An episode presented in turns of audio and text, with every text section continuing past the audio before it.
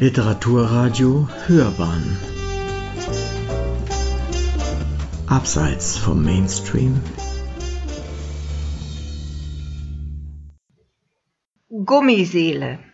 Im fünften Teil der Kiwi Musikbibliothek berichtet Frank Gosen über seine lebenslange Liebe zu den Beatles. Eine Rezension von Sascha Seiler ich sage dir, es ist nichts Heiliges, was nicht entheiligt, nicht zum ärmlichen Behelf herabgewürdigt ist bei diesem Volk.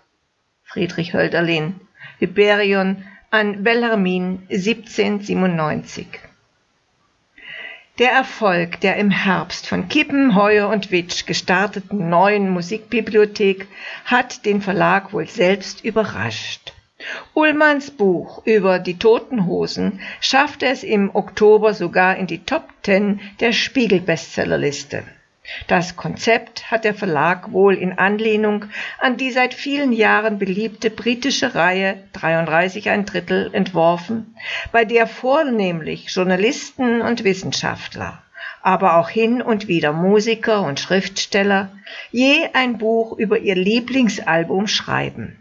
Regeln gibt dabei es keine. Ob Roman, autobiografische Skizze, wissenschaftlicher Essay oder einfach nur Fan-Euphorie, alles ist erlaubt.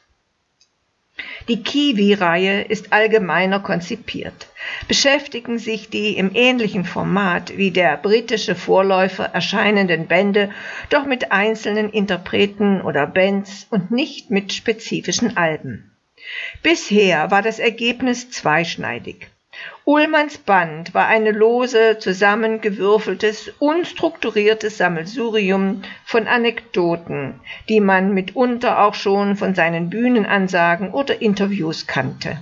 Das Buch von Tino Hanekam über Nick Cave hingegen war eine Art autobiografische Road Novel, ein wunderbares Buch, das nicht nur unterhaltsam die Irrfahrten des Timo Hanekam schilderte, sondern auch einen tiefen emotionalen Einblick in das Schaffen Nick Caves gewährte.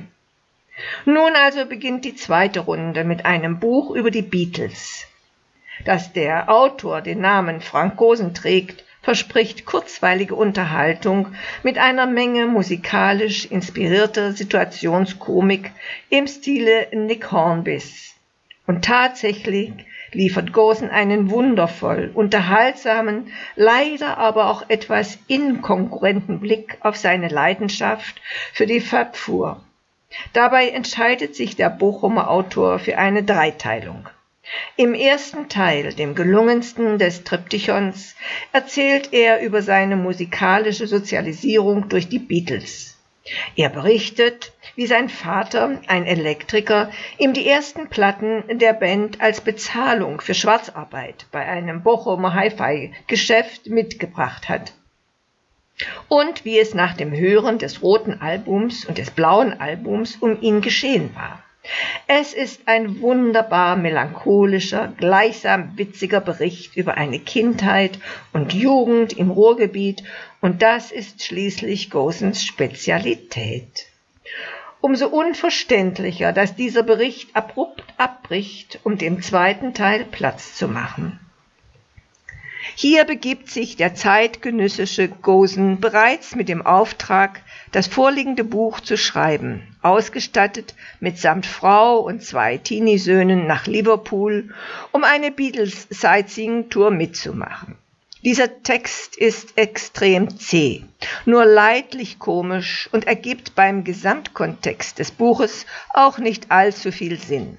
Natürlich ist es interessant zu erfahren, dass Liverpool zumindest in den Augen des Autors mittlerweile zu einer Art Beatles-Ballermann vorkommen ist.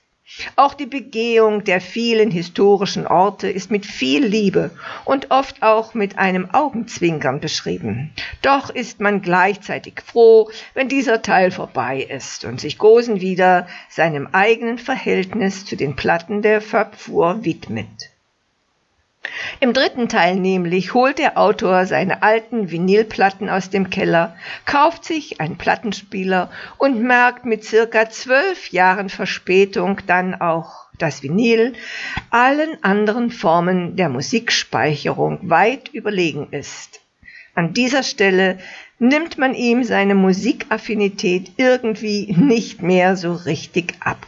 Und obwohl dieser letzte Teil recht interessant ist, weil Gosen die Alben der Beatles nochmal einzeln durchhört und für uns Leser, durchaus kundig, bis auf seine Einschätzung zu Let It Be, darüber muss noch gesprochen werden, kommentiert. Wirkt es, als habe er für das dritte Segment keine Zeit mehr gehabt, etwa wenn er verspricht, sich nochmal dem blauen und roten Album zu widmen auf denen schließlich auch die Non-LP-Singles versammelt sind und dies dann doch nicht tut.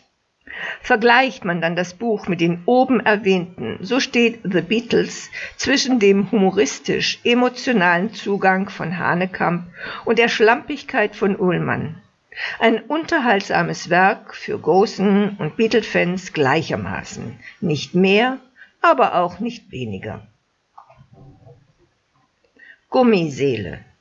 Im fünften Teil der Kiwi Musikbibliothek berichtet Frank Gosen über seine lebenslange Liebe zu den Beatles. Eine Rezension von Sascha Seiler. Es las Marlisa Tum.